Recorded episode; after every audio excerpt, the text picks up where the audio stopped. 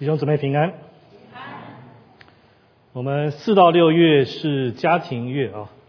那提到家庭这个课题哦，我们不乏可以秀恩爱的言辞，可以放闪光的画面啊，或者说各种建立幸福婚姻的秘诀。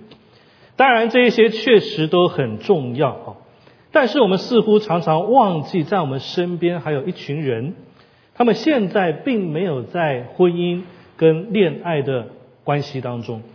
事实上啊，我不止一次听见有单身的弟兄姊妹说：“牧师啊，我们在教会里面好像常常觉得格格不入啊。”弟兄姊妹呢，好像对我们更多的关注是说：“哎，有没有对象啊？啊，然后有没有在为婚姻祷告啊？”啊，或者是可能还没有真正认识我们这些人的情况情况下面呢，啊，就开始帮我介绍这个人啊，啊，介绍那个人啊，哦，有时候还说啊，你的要求太高了啊，那怎么质疑说怎么还不找对象啊啊？当然很多的关心是出于好意啊，但是总觉得让人家觉得说好像单身是一种错误。当然哦，我相信弟兄姊妹并不是真的认为说单身是一种错误。但很多时候，我们对于单身者的反应，至少传达一个错误的信息，就是我们认为单身好像是一个要尽早摆脱的一个状态。弟兄姊妹啊，的确啊，婚姻是神所赐的礼物，我们也有很多美好的理由去向往婚姻，但许多时候我们忘记了，神也使用许多单身的弟兄姊妹在提醒我们。那就是耶稣才是一个人获得关系满足的那个根本，在耶稣以外，其实没有任何其他的关系可以很深刻而且持久的去满足我们。有一个神学家叫 Saint Albury 啊，他讲一句话，我觉得很阿门。他说，单身人士需要已婚人士来展现耶稣之爱的样貌。而已婚人士需要单身人士来展现耶稣之爱的充足，耶稣的爱是足够的，耶稣的爱是足够。我们都需要唯有在耶稣那里，才能够获得那个持久的满足的那个喜乐。而且总要记得啊，不管你是进入婚姻还是保持单身，都需要依靠神的恩典。在哥林多前书七章七到八节说：“我愿意众人像我一样，只是个人领受神的恩赐，一个是这样，一个是那样。我对着没有嫁娶的和寡妇说：若他们常像我就好。”保罗在这里说：“一个是这样，一个是那样。”他的意思是说，有人在婚姻的关系里面，有人是在单身的状态里面，这是个人所领受神的恩赐。请注意啊。这里恩赐不是说特别的属灵恩赐或才能啊，就好像你结婚你是不需要什么特别的恩赐或才能。我相信当你的女朋友问你说：“哎，你什么时候要娶我啊？”你不会说：“啊，我没有结婚的才能啊，我再祷告看看，我没有恩赐啊。”那你就会被赏一个大巴掌啊。这个结婚不需要特别的才能或恩赐，对不对？只是你愿不愿意嘛？你要不要去 commit，对不对？那单身也不需要的啊，所以不要误会说，好像单身的弟兄姊妹是领受特别的呼召啊，要去完成其他人没有办法完成的任务，不是的。这里的恩赐其实原来意思就是恩典，恩典。所以婚姻跟单身都是领受神恩典的一个途径啊，都是要彰显神的荣耀，不管是结婚还是单身的弟兄姊妹。都能够领受从神来的喜乐，所以这个单身不是一种需要被人矫正或者急需摆脱的状态，单身也可以荣耀神、造就人。有很多伟大的侍奉都是单身的人所达至的，别忘了保罗是单身，耶稣也是单身，而他们充满喜乐，而且活出比别人更丰盛的生命。当然，在这里我不是鼓励大家单身，或者说鼓励大家结婚啊，这个是你自己的选择，也是上帝的恩典。但是，不管是婚姻跟单身生活，会不会有挑战？当然会有的。单身的挑战之一就是面对那个孤单的感受。其实对单身人来说呢，他所要面对的问题不是那个单身的状态，而是孤单的状态。但其实孤单啊，也不是单身弟兄姊妹的专利，对不对？其实你发现，不管结婚与否你都会迎来那个孤单的时刻。事实上哦，孤单是今天的流行病啊。你所看到各种的问题，身体的、心理的，其根源都是心中那个孤单跟寂寞。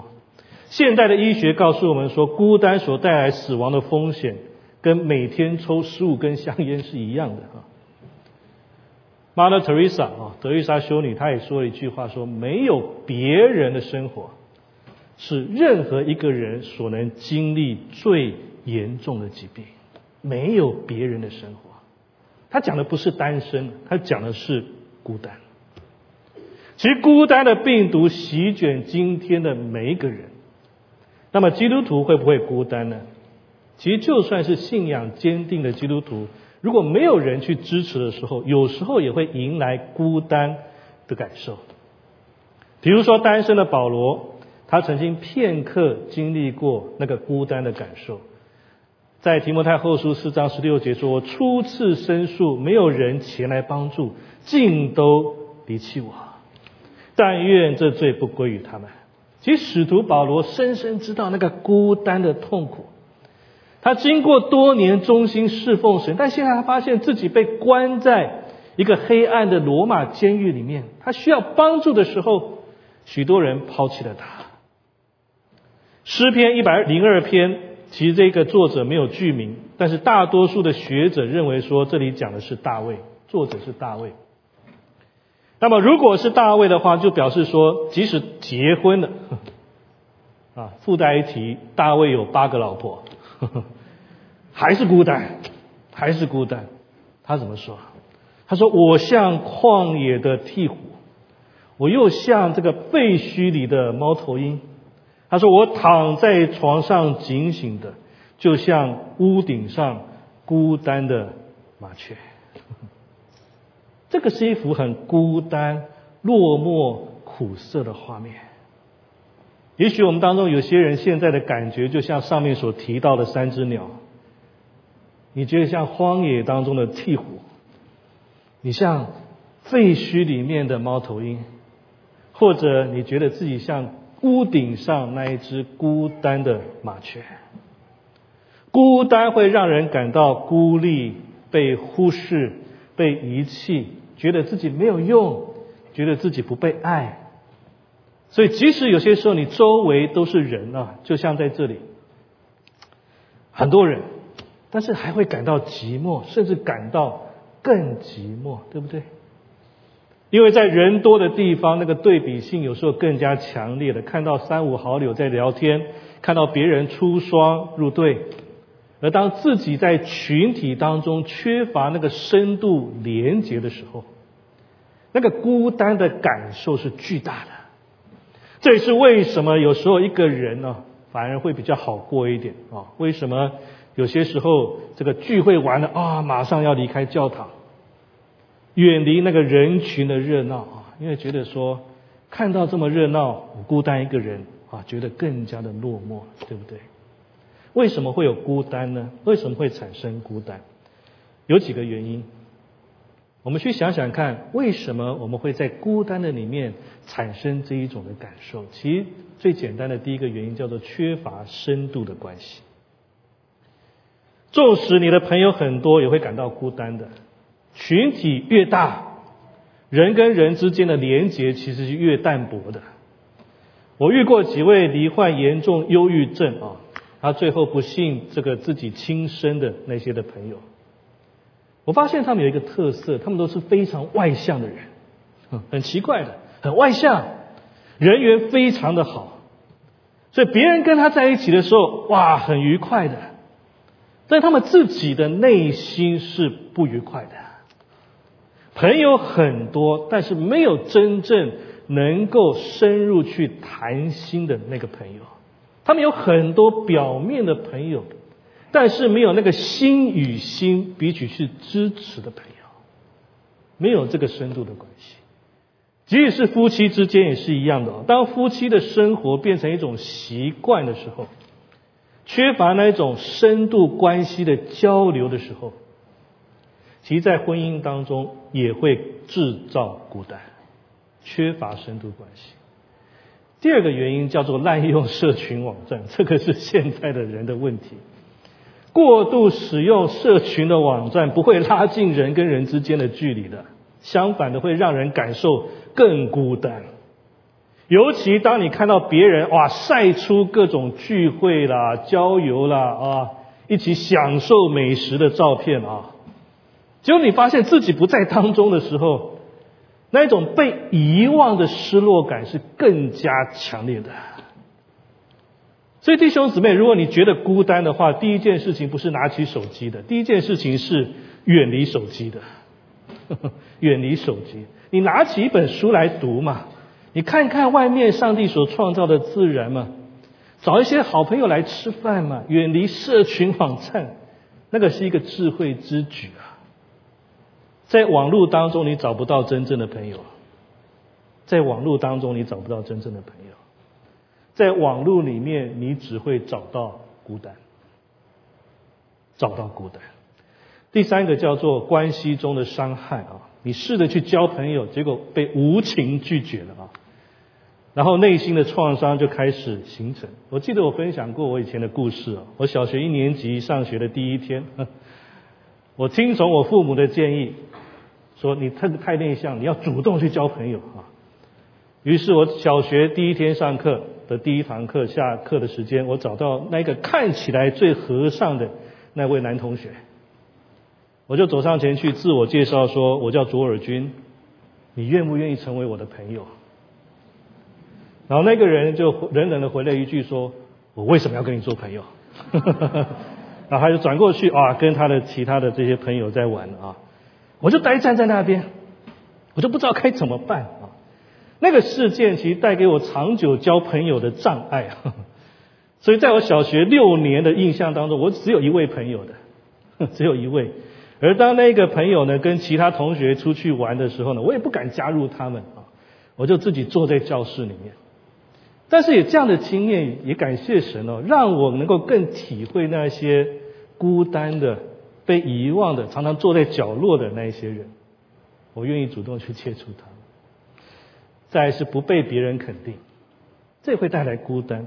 在列王记上十九章第四节说，自己在旷野走了一日的路程，来到一棵罗藤树下，就坐在那里求死，说：“耶和华罢了，求你取我的性命，因为我不胜于我的列祖。”这个是谁讲的？以利亚讲的，先知以利亚，他一个人打败。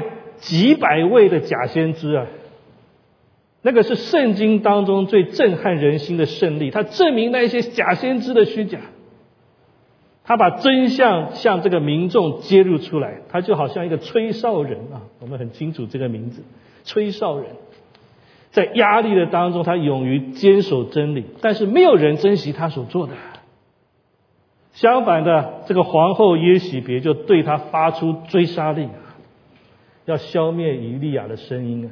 你能够感受到以利亚那一种绝望跟无力吗？就在这里所描述的。如果你曾经为真理来发声，但周围却一片沉默；或者你用爱心去说诚实话，但对方不理解，还觉得说你是在恶意攻击；如果你为了坚持对的立场，却被认为是不合群的时候。或者你说我默默侍奉多年，努力付出很多，但从来没有人来肯定。其实那一种没有人站在自己这边，或者是那一种没有人肯定自己的感受，就是以利亚的感受，孤单。再是选择封闭自我，这是另外一个先知叫约拿，我们都很熟悉这个先知。先知约拿其实是一个很情绪化的先知，对不对？但他也是一个孤单的先知。有时候我们常误会约拿是不爱神的先知，其实不是的哦，他对神是有很浓烈的爱的。他是一位常常会去思念神、求告神的先知的。所以在约拿书二章四节说：“我说，我从你眼前虽被驱逐，我仍要仰望你。”其实约拿跟神的关系，他是很爱神的。但他出了什么问题？他太看重自己的感觉，所以他没有办法去体会神的爱的。对约拿来说，他很难理解为什么他所爱的上帝要去爱那一些他所恨的敌人呢？尼尼为人，对他来说好像上帝变心了啊！他的逻辑就是说，既然神去爱他的敌人，就意味着神不爱他自己。这个就带来他跟上帝的对抗，对不对？那个悖逆的举动，其实就好像小孩子在地上打滚一样。为什么要引发注意啊？上帝，你来注意我。所以后来，当神为他预备了一棵蓖麻树的时候，哇，这个四章六节，约拿因这棵蓖麻就大大喜乐。哇，上帝，你为我预备了一棵树，帮我遮阳。其实不是因为树的原因，而是因为哇，上帝，你又注意到我啦。注意到我了，还有感受到那种被爱的安全感。但隔一天，我们都知道发生什么事情，对不对？神就派了一个虫子把树咬死了。约拿说什么？他生气了，对不对？他要求死，为什么？他觉得上帝的爱怎么这么短暂呢？好像是一个敷衍一样。其实约拿一直活在一种的情绪里面。但请问神爱不爱他？爱嘛，对不对？神有没有不陪着他？有啊，神一直陪着他呀，从头到尾，神都陪着他。在海上的时候，在渔腹里面的时候，在尼尼微城里面，在尼尼微城外面，神都在他的旁边呢。但约拿太抓着自己的感觉啊，以至于他感受不到神的陪伴而孤单。我说这个人是靠自己的实力在孤单的，其实一直有爱在他的周围啊，只是他一直拒绝，他不去承认，他推开别人，推开神，他选择独自一人成为孤单。最后一个孤单的原因，被迫经历一个人，一个所爱的人的离世、离婚、分居、远行或失恋。或者想要进入婚姻，但迟迟没有找到合适的对象，那么这些环境也会迎来孤单，这个是我们常见的。那么今天，如果我们陷入孤单的里面，我们应该怎么去做？我们来看看保罗是怎么做的。保罗给我们一些很好的提醒跟他的榜样。当你陷入孤单的时候，第一件要做的事情。极力寻找帮助他人的机会，极力寻找帮助他人的机会。当然，在监狱里面的时候，在提摩太后书四章二节，他仍然讲我们最常听见的一句话：说勿要传道，无论得时或不得时，总要专心，并用百般的忍耐，用各样的教训责备人、警戒人、劝勉人。虽然保罗很孤单，他蹲在监狱里面，他什么都不能做，他哪里都不能去，但是在他的心里面却充满他所思念的人，他还想着要去赢回人的灵魂，去归向基督。弟兄姊妹，如果你感到孤单的时候，你就想办法找机会去鼓舞其他的人。极力寻找可以帮助别人的机会，请记得，总有许多需要你帮助的那些孤单者，要等候成为你的朋友。总有那些需要你帮助的孤单者，等候成为你的朋友。前几天呢，我去参加世界展望会 （World Vision） 的会议啊，他们最近推动一个计划，叫 Chosen。Chosen，这个是什么呢？过去啊，当人去资助这些贫困儿童的时候呢，是怎么做呢？都是把这个儿童的照片拍起来嘛，哦，然后可能就贴在外面的走廊上面啊。然后如果你要去资助赞助的话呢，哦，你就去看看那些照片，选一个啊你喜欢的这个孩子，那你就去赞助他。但现在他们改变方式，很特别的哈，他们会在一个主日呢，哦，就邀请大家过来，哇。你愿不愿意来赞助这一些的儿童啊？然后如果你愿意赞助的时候呢，等一下你就到门外面去，帮你拍个照片，赞助者的照片拍下来啊，拍完之后，哦，他们效率很快的，马上三天之内就送到不管非洲或哪个地方那个社区里面，把所有赞助者的照片就贴在那边社区的墙上面，让这些儿童去选他的赞助者。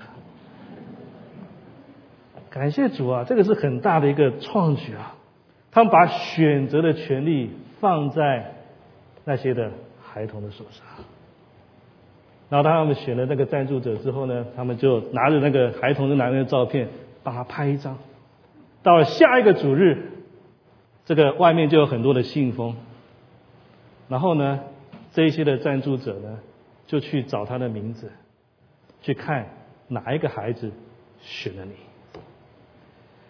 当中有很多感人的故事，其中有一对夫妇啊，他们一直想要一个孩子，但是过了那个生育的年龄啊，还是没有结果。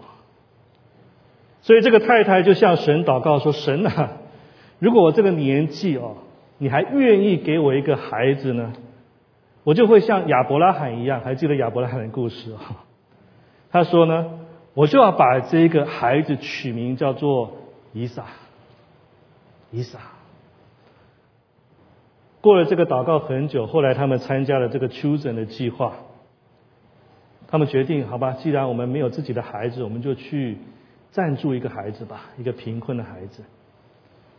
所以他们一样拍了他们自己的照片，照片送到那个远方的社区。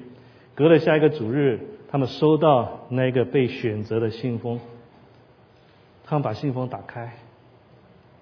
那个孩子的照片拿出来，是一个男孩子，而那个孩子的名字就叫以撒，就叫以撒。神透过这个方式回应他们的祷告，让他们从没有孩子的那个孤单当中去得到极大的喜乐。他们从来没有想到过神会透过这样的方式回应他们的祷告。而且带给他们无比的满足啊！弟兄姊妹，如果你在孤单当中，你试着去寻找帮助别人的机会，不是说只把他们当成一个施舍的对象，不要这样，因为得到益处的不是只有他们，相反的，这些人会邀请我们用一个新的方式去思想神的作为。神会透过他们来对我们说话，除去我们的孤单。第二个，利用时间呢，去建立有意义的友谊啊。提摩太后书四章九到十二节，这里有一段保罗的一个对他朋友所说的话，说：“你要赶紧的到我这里来，因为迪马贪爱现今的世界，就离弃我往铁沙罗一家去了。呃，格勒士往加拉太去。”提多往达马太去，独有路加在我这里。你来的时候要把马可带来，因为他在传道的事上与我有益处。我已经打发推基鼓往以弗所去。其实保罗还是很忙碌，对不对？如果今天如果我们只是坐着不做的，什么都不做的话呢？那孤单只会让我们意志消沉。保罗独自在监狱里面，但是他利用这一段时间继续关心他的朋友，并且期待他们能够再次相遇。保罗拒绝无所事事的作者，弟兄姊妹啊，如果你感到孤单，要利用你的时间呢，要抵制那个什么都不做的诱惑，不要让空虚跟没有意义的事情占据我们的时间。为自己制定一些计划，不管你是结婚还是单身的，寻找在你生命当中真正有意义的关系，那些能够带来自己跟他人生命成长，可以真正带来满足那个健康的关系。在孤单的当中，最怕的就是想要赶快排除那种孤单的感觉，而通常呢会做出错误的决定的。我遇到一些非要结婚不可的人呢，他为了赶快排解那个孤单的感觉，就用尽各种方法，终于进到婚姻里面了。可是他们只是把寂寞升级成为更大的寂寞。也有些人是很快速的进入一段感情，然后又快速的离开。我们要先学习去建立健康而且有深度的那个友谊的关系啊，利用你的时间去建立这个。你不妨加入一个你觉得很 comfortable 啊，觉得很喜欢的小组，那个是一个开始，对不对？但若是在你的生活当中，你说我没有这样的机会，那么何不请求耶稣成为你的朋友呢？何不让耶稣来陪伴你，克服你今天的孤单呢？耶稣不会离弃你的。也许你跟耶稣好像过去没有任何的关系，但你何不今天就去找他呢？让他来陪伴你孤单的心。耶稣是你最好的朋友，也是最懂你的朋友，也是最值得建立的那个最深度的关系。第三个，住在神的话语里面。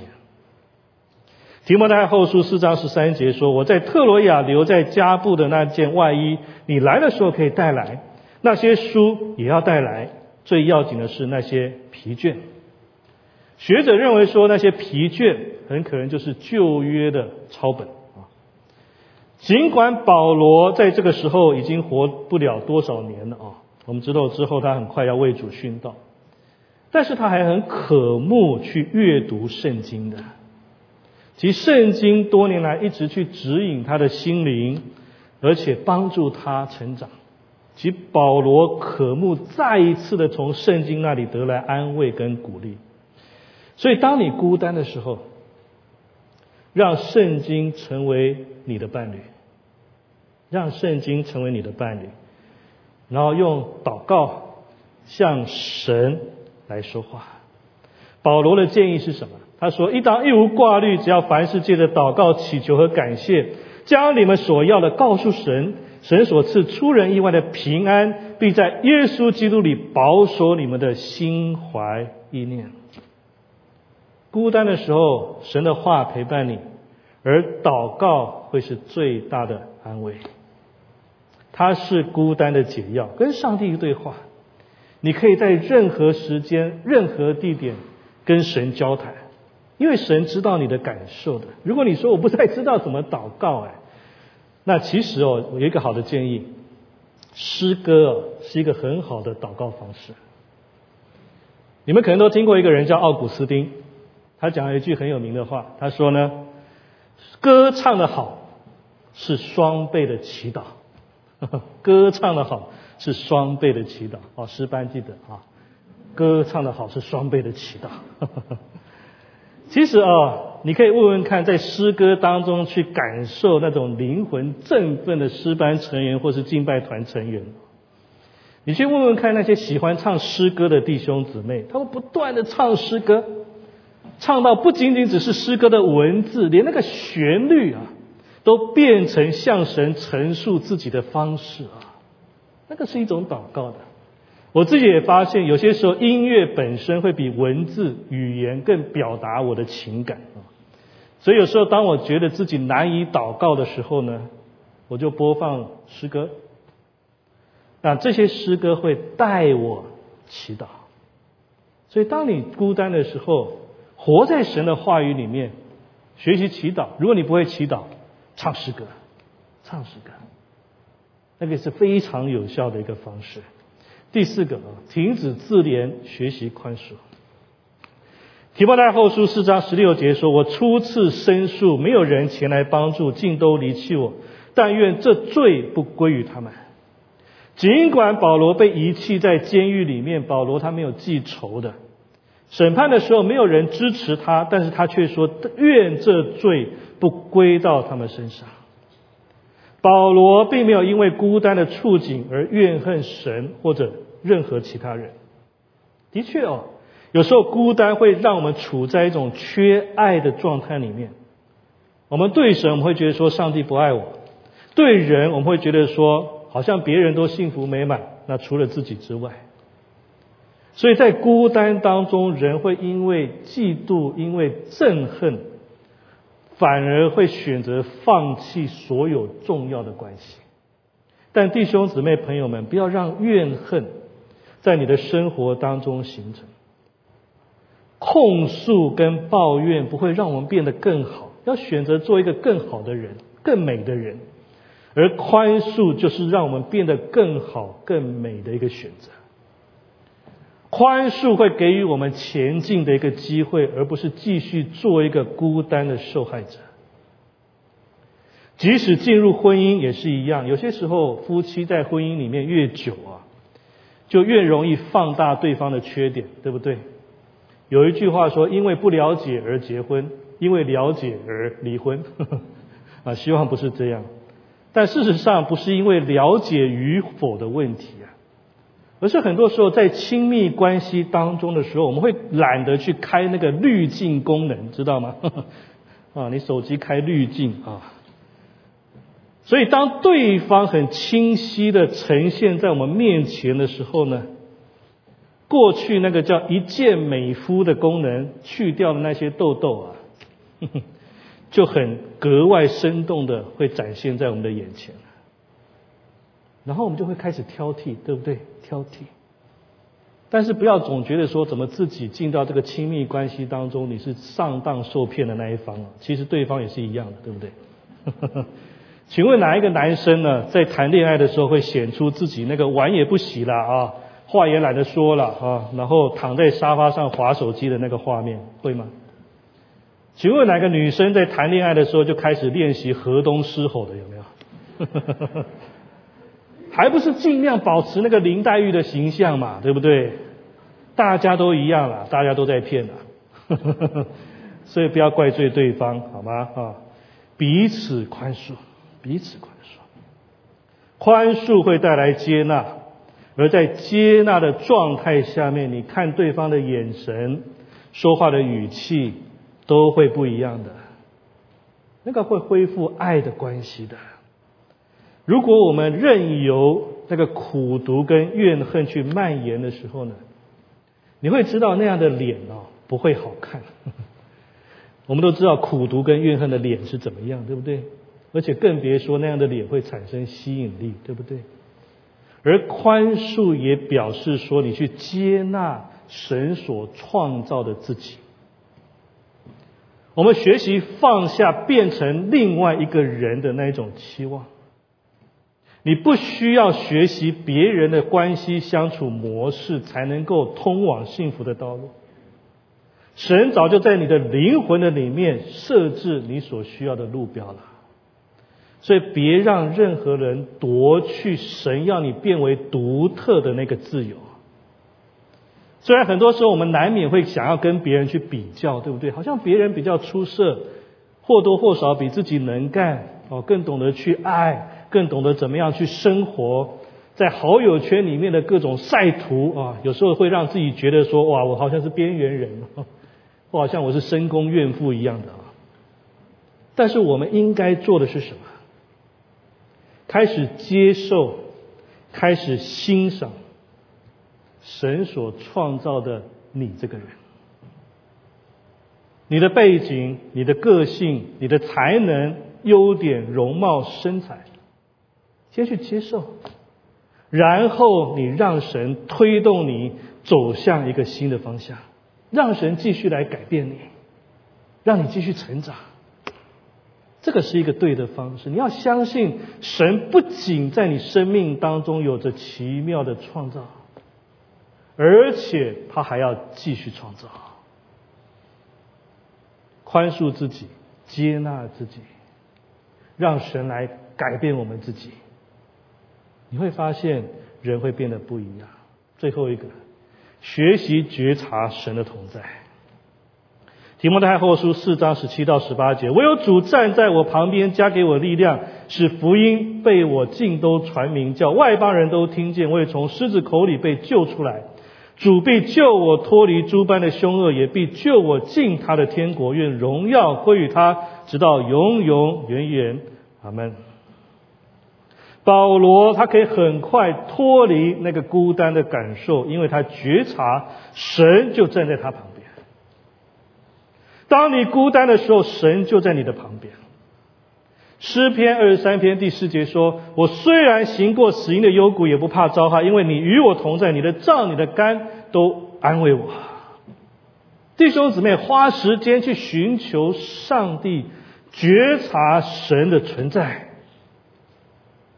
邀请他进入你的生活当中，默想上帝的话，让他充满我们的心，用持续的敬拜、赞美跟感恩的态度去生活，远离一切阻挡你跟神同在的那些事物。你会发现，神会用超越我们理性的方式，用超越科学证明的方式，向我们去彰显他的同在。有些时候，我们把神的同在想的太复杂、太神秘，好像似乎要某种特别的现象才叫做神的同在。不是的啊，不是这样的。我不知道你有没有过这样的经验啊？当你走在海边的时候呢，然后你看着那一望无际的海洋啊，即使那个海浪的声音很大声，轰轰轰。但你有没有发现，你的心中有一种难以言喻的平静？有没有那一段经历？难以言喻的平静。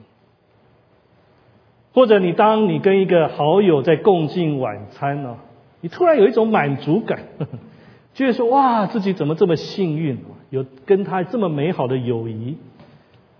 然后你可能会惊讶说，哎，这不就是一个平常我们在吃饭的时刻吗？怎么会有这么深刻的感受，这么满足呢？或者当你去拥抱你的父母、拥抱你的配偶、孩子或孙子的时候，突然你的心中涌出很大的快乐跟甜蜜，你不知道为什么，但是突然感受很强烈。弟兄姊妹，请留意啊！你在你生活当中所发生的这一些感激、平安、喜乐的感受。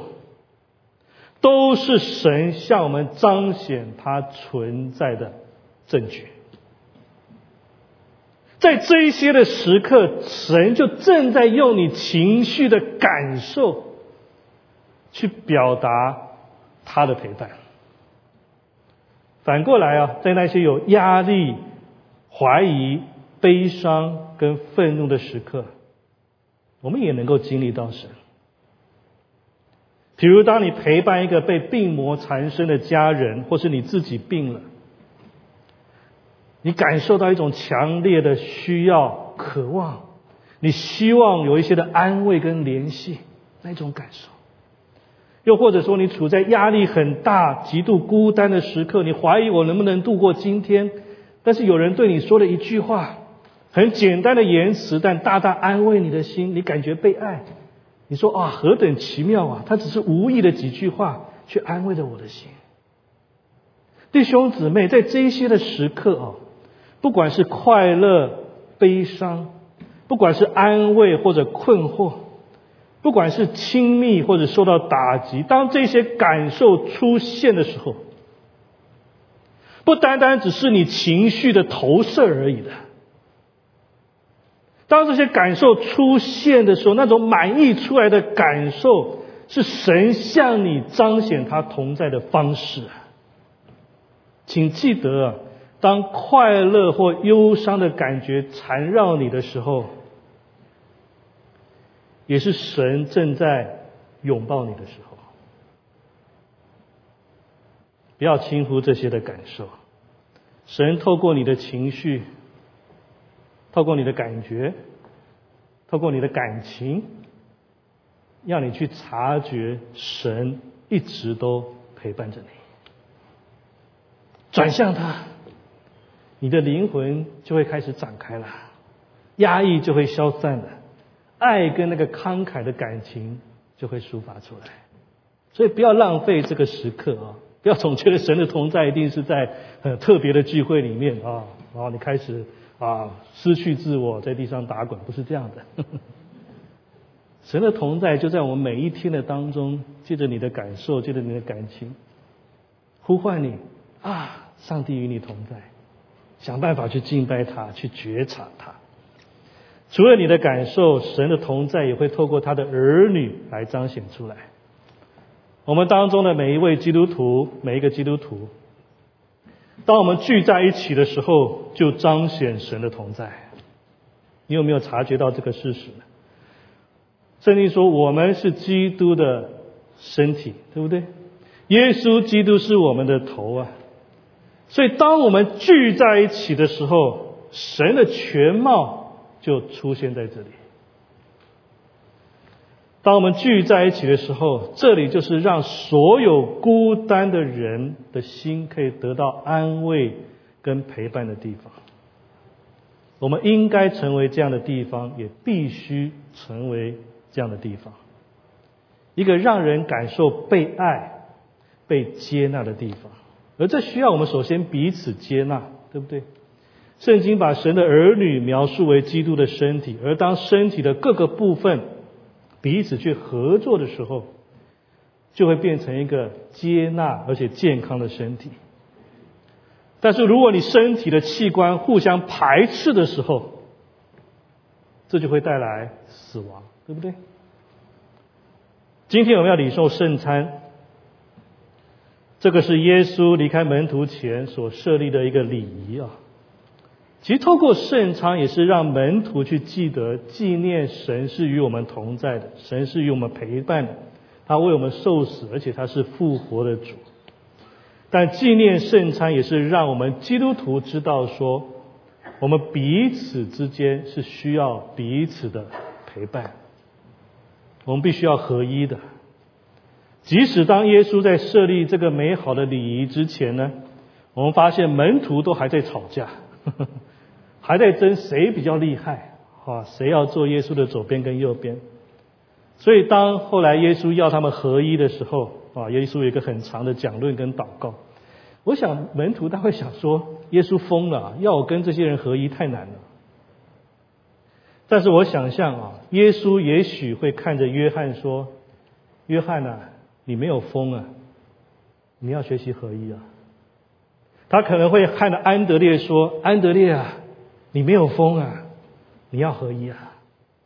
他可能会看着多马说：“哎，多马啊，你平常疑心病最重，呵 呵但你没有疯啊！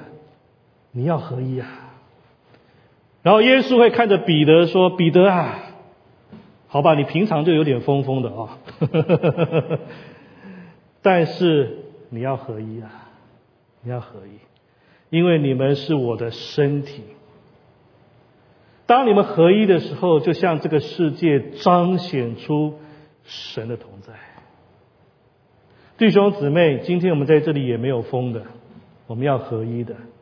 如果教会要成为孤单者的安慰之所，要成为失丧灵魂的盼望，要成为软弱者得刚强的一个坚固堡垒，我们必须要合一。合一不是说我们的意见完全一致，合一是说为了同样的一个目标，我们按着各自的独特性去相互合作。就好像你今天你开车来教会敬拜，这个叫目标，对不对？你的目标来教会，那么你的身体各部分就要去配合去达到这个目标，对不对？脚要踏着油门啊，手要驾驶方向盘。眼睛要看着路上，耳朵你去听这个导航的声音，一起配合去开到教会的停车场，这个叫做合一。不同的工作一起配合达到同样的目标。但如果你想啊，如果你身体的每一个部分都做同样的事情，会怎么样？脚踩着油门啊，然后你手抓着脚加把劲，让它踩着油门啊。然后呢，你眼睛看着油门，耳朵听着油门的声音，结果是一场灾难，对不对？这个不是合一。或者你想说，我虽然身体各自做各自的事情，但目标不同，又会怎么样？我眼睛看着西边，方向盘往东边啊，耳朵听着往南边的导航，然后油门拼命踩，显然这个也不是合一，对不对？所以我在说，合一是我们虽然不同，但可以一起配合去达到同样的目标。比如说，耶稣给教会的大使命，这个是目标，怎么去合一？我们就从幸福小组先说好了，对不对？是不是里面有的人讲信息，有的人做见证，有的人做礼物，有的人邀请 best，虽然做不同的事情，但为了大使命配搭起来，这个叫合一。对不对？我们再放大一点，幸福小组跟细胞小组也不一样，一个是前方传福音，一个是后方在牧养跟补给。组长跟小组长的侍奉不同，但为了达到大使命，配搭在一起，这个是什么合一？再放大一点呢？小组事工是不是要跟其他事工配搭？对不对？敬拜的事工、教导的事工、行政的事工、儿童主日学的事工，不同的事工，大家努力侍奉、配搭，完成那个大使命，那个叫做合一。再放大一点，不同地区的华人教会有不同的特色，为了大使命一起前进，这个叫合一。再放大一点呢？不同文化的教会。加上各种领域的福音机构、基督教慈善机构，不同恩赐、不同托付、不同事工，为了大使命的一个目标一起配搭，是不是合一？这个叫真正的合一。我们所要达到的就是这样的合一，目标清楚，定位清楚，那合一不困难，对不对？但很多时候合一的困难是在于我们要求别人跟我们一模一样，这个就是困难的所在。这个会制造孤单，为什么？因为我们会让别人失去神所给他们独特的创造恩赐、托付跟特别的计划。我们会失去对一个人真实的尊重、肯定跟理解，那就不会有接纳，对不对？会产生一个个没有办法彼此信任的孤单个体，这个不可能合一的。所以弟兄姊妹，学习欣赏不同，学习接纳不同。但是彼此去提醒，我们拥有同样一个目标：爱神、爱人，还有大使命。不管今天你是单身或是结婚，不管你拥有什么样的恩赐，不管你在什么样的侍奉当中，只要这个目标不失去，我们尽力去做，我们可以达到合一的地步。我们也可以在这个合一的群体里面。脱去一切的孤单，去享受同工跟同伴的那个喜乐。